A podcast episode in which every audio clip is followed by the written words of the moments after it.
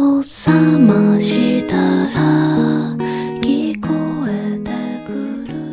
我亲爱的听众小可爱们，你们还好吗？这里又到了一个愉快的周四了。这里呢，依旧是温馨治愈、正能量、暖心暖胃暖被窝的小电台，我依旧是你们的小可爱呀。嗯，又到了一个周四了，又是我们更新节目的日子了。但是我们依旧是宅在家里，不能出门，心情呢不好也不坏，唉，但是也说不上是平淡。倒也不是说多想出去吃喝玩乐，只是想要快一点的回到原本的状态。偶尔去超市和公园逛逛，去跟朋友一起逛逛街啊，吃吃火锅啊，喝喝奶茶呀，一起去见见面啊，体会一下普通又美好的生活的幸福感。傍晚看看落日，吹吹风；夜晚听着歌去散步，去跑步，去夜跑。想出门便出门，想宅在家里就宅在家里，穿漂亮的衣服，化精致的妆，和姐妹约出门吃饭、看电影、拍拍照。平时宅在家里也感觉格外的有意思，只是希望能够快一点的回到这种原本平淡无奇的日子，哪怕快一点，就是这种平平淡淡的生活，恢复往日的安宁。唉，每到这个时候都会想到说，今后一定会珍惜每一天每一天普通的幸福的美好。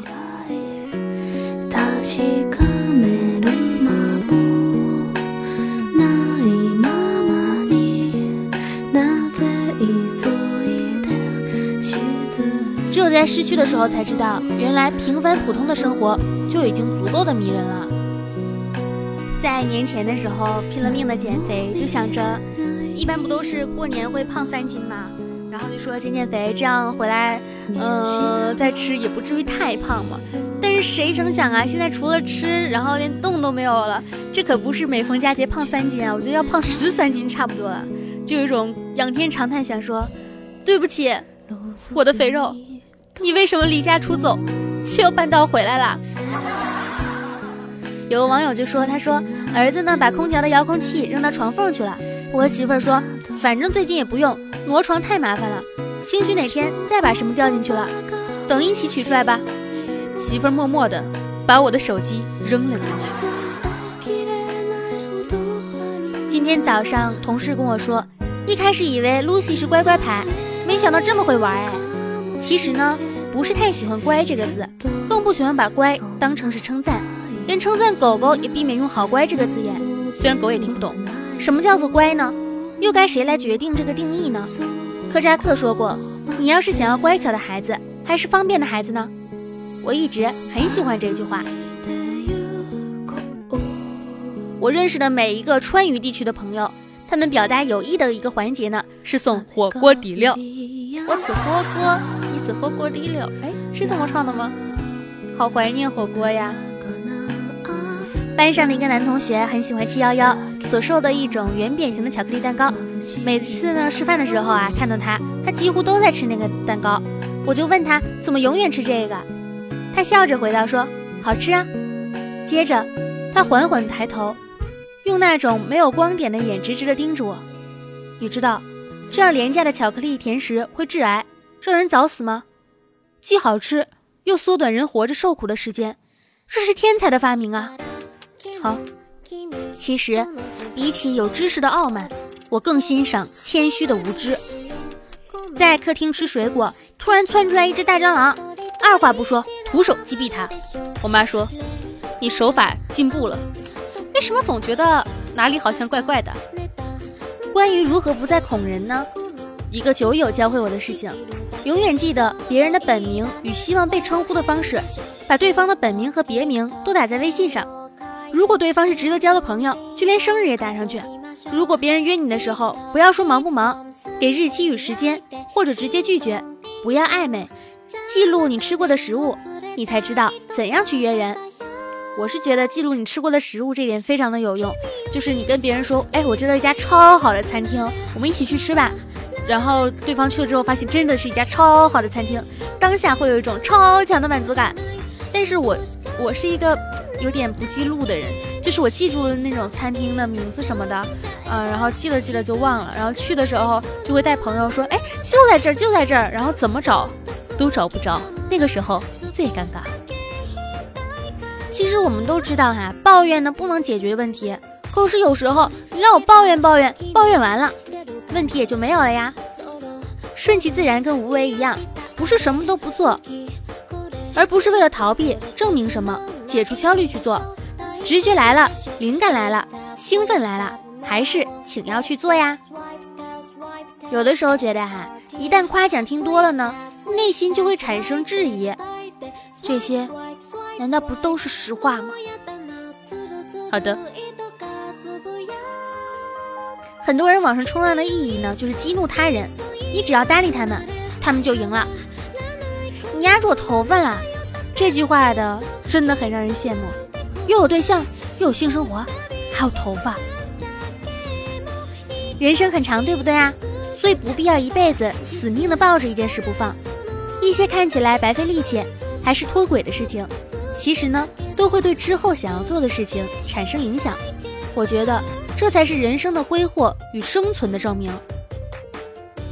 长久的不看不发朋友圈呢，是因为你选择了不被任何人期待，而你也不需要去期待任何人的一种方式。你们知道比一个人吃火锅更加寂寞的事情是什么吗？是一个人，而且没钱吃火锅呀。书上说，如果有一天你梦见了一个很久没有见过的人，代表着。他正在遗忘你。完了，我这两天天天梦到很久没见的人，他可能要把我忘了吧。抱着激怒和伤害对方说话的念头呢，表情就会展现的自己好像多无辜似的。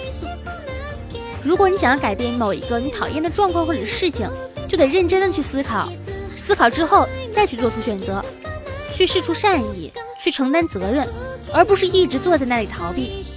事情呢，永远都不会自己变好。想要逃避呢，只会越来越糟。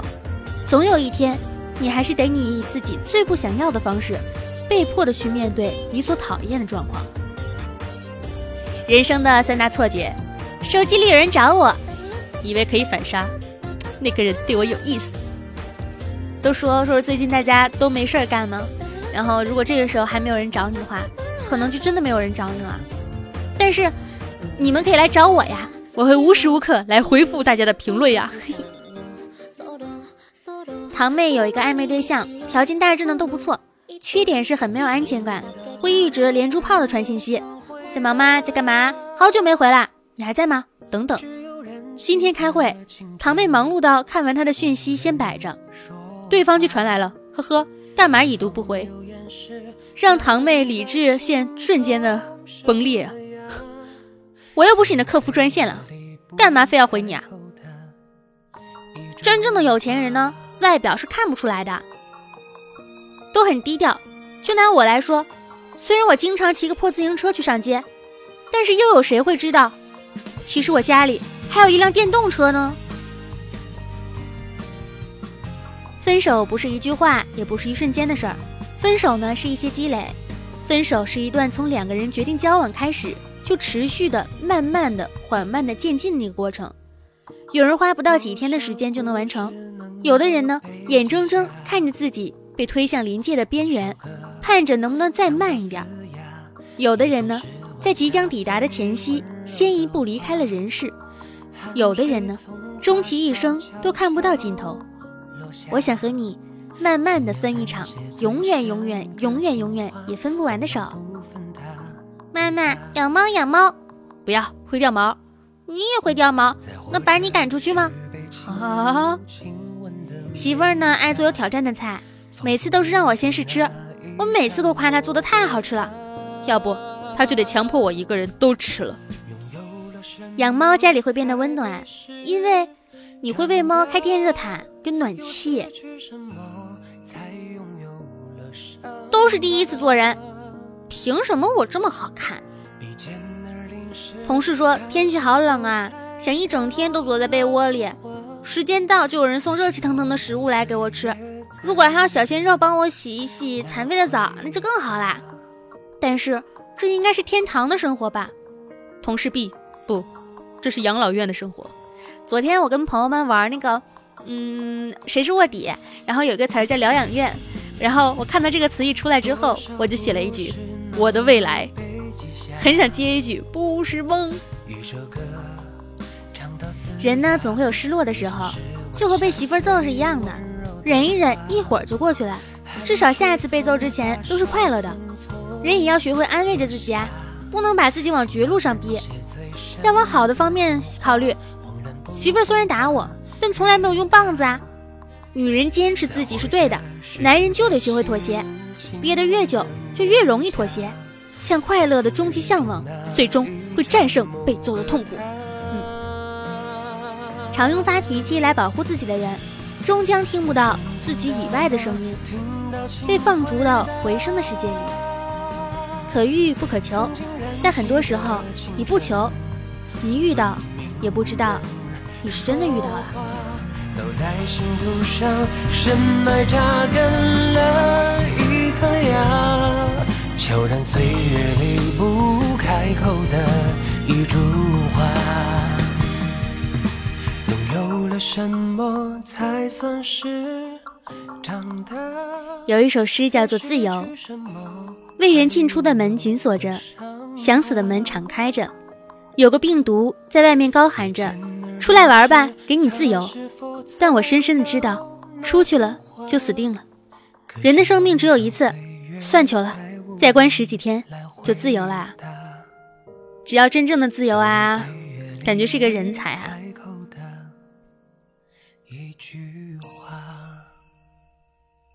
文字呢，传递出来的不仅是观点，更重要的还有气质。有人的文字呢，就是透着刻毒；有的呢，就是透着傲横；有的是透着残酷。说的内容不一定是错的，但是那种气息呢，就是让人难以接受。文字传递出来的这种感觉呢，很是微妙，难以描述。还是喜欢看一些温暖、温馨又治愈的一个事情。一个财新记者说，就是问他说，有什么事情能够特别打动到你吗？你哭过吗？中南医院的重症科主任彭志勇说，最让我遗憾的呢，是一名来自黄冈的孕妇。病症呢十分严重，在 ICU 住了一周多，治疗花了近二十万了。他家是农村的，治病的钱呢是找亲戚朋友借的。抢救之后呢，其实病人的病情已经在好转，有可能存活的。但是孕妇的老公最终决定放弃治疗。她老公哭了，我也哭了，因为我觉得还是有希望治疗的。放弃了，孕妇就死了，而且在放弃的第二天。政策变了，对于新冠型的国家呢提供了免费的治疗，我很为那个孕妇感觉到了惋惜。二十万啊，其实对于很多人来讲，它都不是一个小数目，因为比起无可挽救，更让人难过的是本来有可能。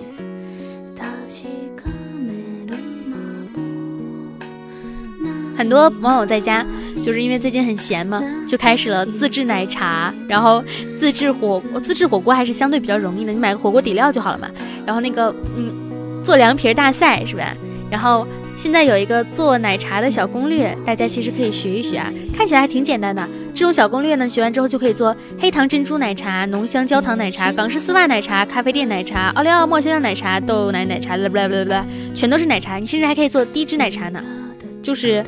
具体的方式你们就去搜嘛，搜百度，看我看了一下，感觉还挺好的，就熬珍珠啊，然后往里面做这个做那个的感觉，让自己平淡的生活有点乐趣。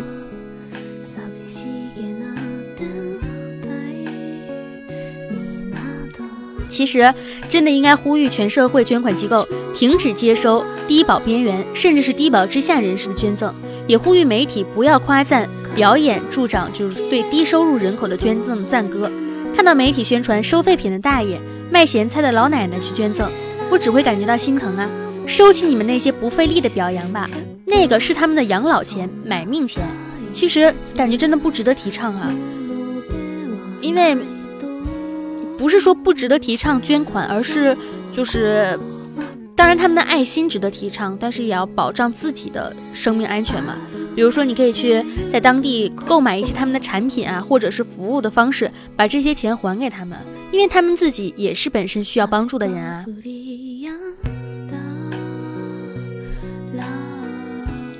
看到一个微博是那个博物杂志，他说这些天呢，大家突然对一件事情没有了主意：人和动物的接触点在哪里呢？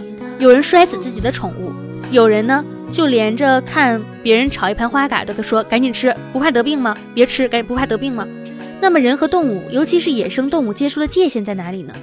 请记住一点，接触任何的野生动物前，要对它有足够的了解，因为不同的野生动物接触的界限是不一样的。孔雀喜欢的人呢，他会展示自己一堆好看的羽毛。我遇到喜欢的人，会抛出自己一堆不好的地方，看到吓不走他，才敢继续下去。如果你喜欢怪人，其实我很美啊。这个是脱线森林里面的话。突然发现哈，可以做到手机长期静音的人，非常的牛逼。其实我是手机长期长期静音的。就除非有什么特别重要的事，等消息的时候我才会开一下震动。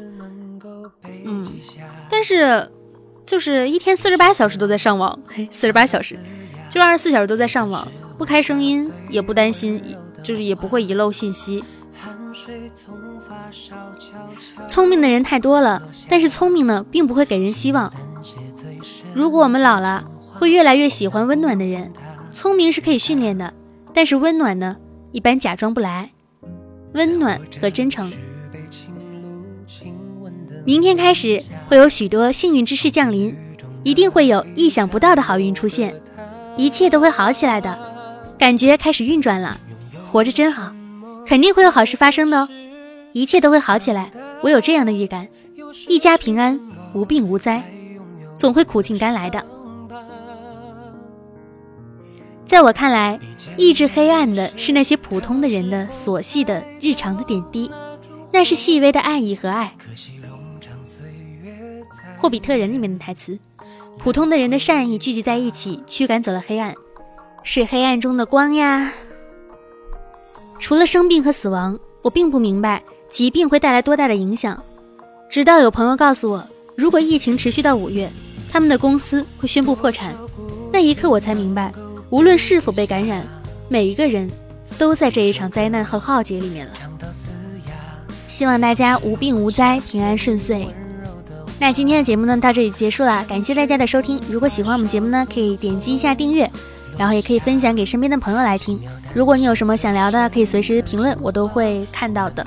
嗯，可以关注一下我的个人微博“浮夸的大哥兔小慧”，浮夸的大哥兔小慧。B 站也叫浮夸的大哥兔小慧，会更新一些视频啊什么的。然后，如果想支持我的创业项目呢，可以关注一下微博浮夸嗨聊，记得点击订阅哦。我们下周四不见不散，拜拜。听到，请回答曾经燃起的青春，分明无人说话，早在心头上深埋扎根了一。颗芽，悄然岁月里不开口的一株花。拥有了什么才算是长大？在失去什么才拥有了伤疤？比肩而临时，他是否猜到那株花？